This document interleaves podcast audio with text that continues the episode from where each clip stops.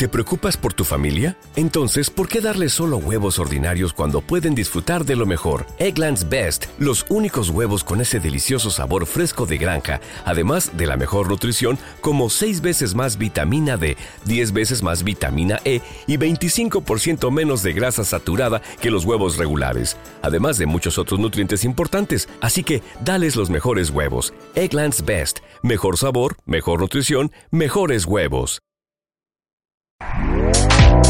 Este podcast forma parte de Evox Originals.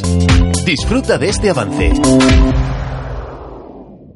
La siguiente sección que vamos a inaugurar es más, hay una relación entre la primera noticia, que era la prehistoria, han visto esas figuras que para muchos vienen de un mundo alucinatorio, de una especie de diapositiva desconocida, de una interfase, de algo que no sabemos bien qué es, pero en lo que han creído los seres humanos de todas las culturas.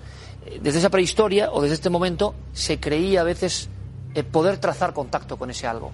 Esto ha sido la larga sinfonía eh, de lo sobrenatural y la percepción que de ella tenemos los humanos. Pues un poco de eso va la siguiente sección, que le hemos llamado en la habitación, dentro de la habitación. Porque dentro de nuestro santuario, dentro del lugar donde somos más vulnerables, dentro de nuestro castillo, dentro de esa paz que cada uno encuentra, por ejemplo, en la noche, ocurren a veces cosas y ustedes además saben que, que, son protagonistas muchos de los seguidores o una parte que han tenido parálisis del sueño, terrores nocturnos, visiones hipnagógicas, nopómbicas y otras cosas. Está el vergel eh, de diferentes fenómenos que precisamente el sociólogo Pablo Vergel nos quiere aproximar a estudios, ojo, científicos, estudios concretos, académicos, sobre estas apariciones que podían parecer folclore, folclore que se va transformando con el tiempo. Pero la realidad es la siguiente. Usted en su propia cama, en su propio dormitorio, escucha una voz que a veces dice su propio nombre. Se despierta y no sabe si está en el sueño o en la realidad. Algo le indica que está en vigilia y que a los pies de su cama hay alguien. Alguien que le mira en silencio. Alguien que trae un mensaje. Alguien que simplemente se desvanece y que usted no va a poder olvidar nunca. Ese es el tipo de encuentro en la habitación, lo más próximo que existe, cuando el misterio viene a nuestro templo a indicarnos algo, a cambiar de raíz nuestros pensamientos. Hay miles de personas en el mundo, prescindiendo de lo que se pueda creer en torno al fenómeno o no, que lo siguen viviendo. Quizá esta noche, esta misma noche, una noche cualquiera, como digo muchas veces, hay personas que tendrán estas experiencias, que no sabrán qué son. Sería muy bueno analizarlas y acudir a aquellos que hicieron un esfuerzo académico por intentar encontrar la clave. Vamos con ello.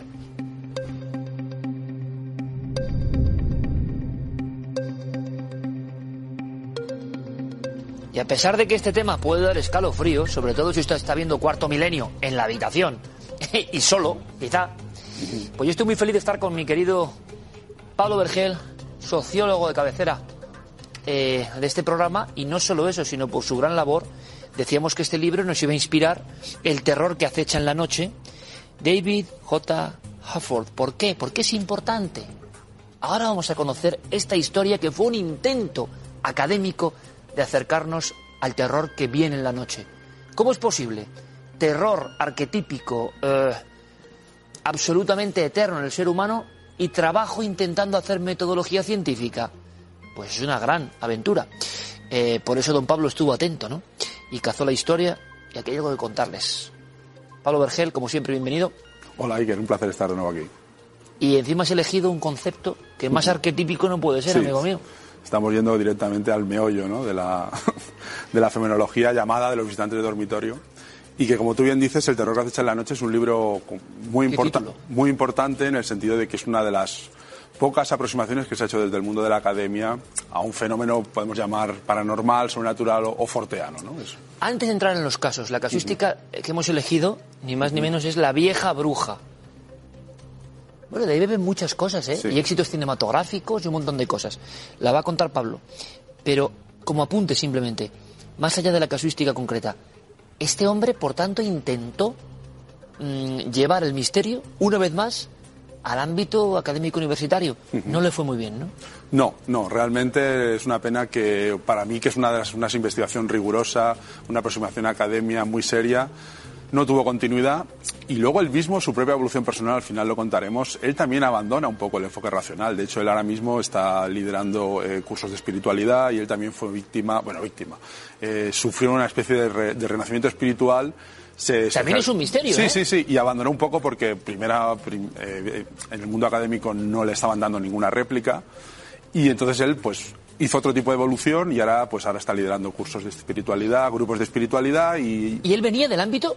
¿Él quién era? Vamos a presentarlo. Sí, David Hoofer es un folclorista, es un estudiante de las leyendas, uno de los pocos ámbitos donde se le permite a la academia entrar a estudiar fenómenos paranormales. Aspecto casi etnográfico, antropológico, ¿no? Es un aspecto descriptivo donde tú tienes que pararte ante ciertas cosas. Hay unos lindes que nunca debes cruzar.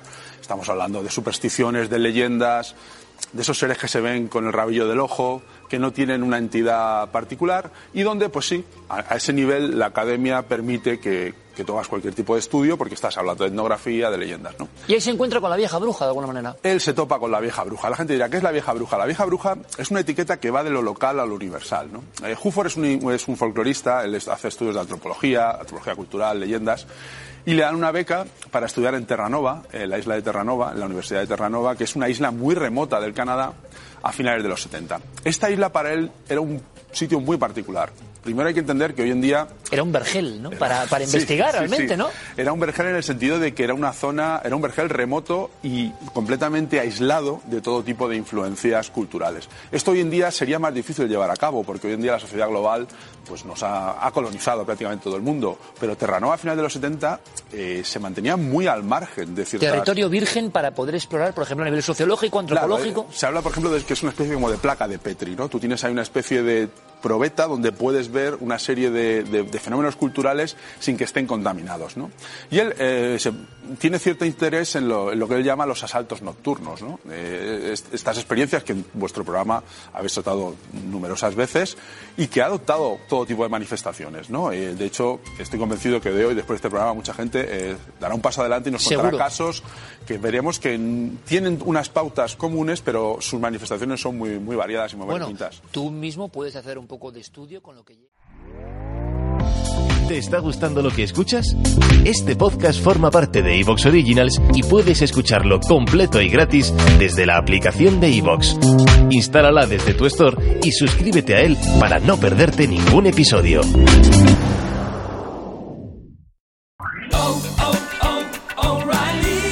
¿Necesitas ayuda? En O'Reilly Auto Parts te ayudamos. ¿Necesitas algún consejo? Te aconsejamos. Nuestros profesionales en autopartes están siempre disponibles para ayudarte a encontrar lo que necesites. Excelente servicio al cliente es solo una de las ventajas que ofrece O'Reilly Auto Parts. Los profesionales en autopartes. Oh, oh, oh,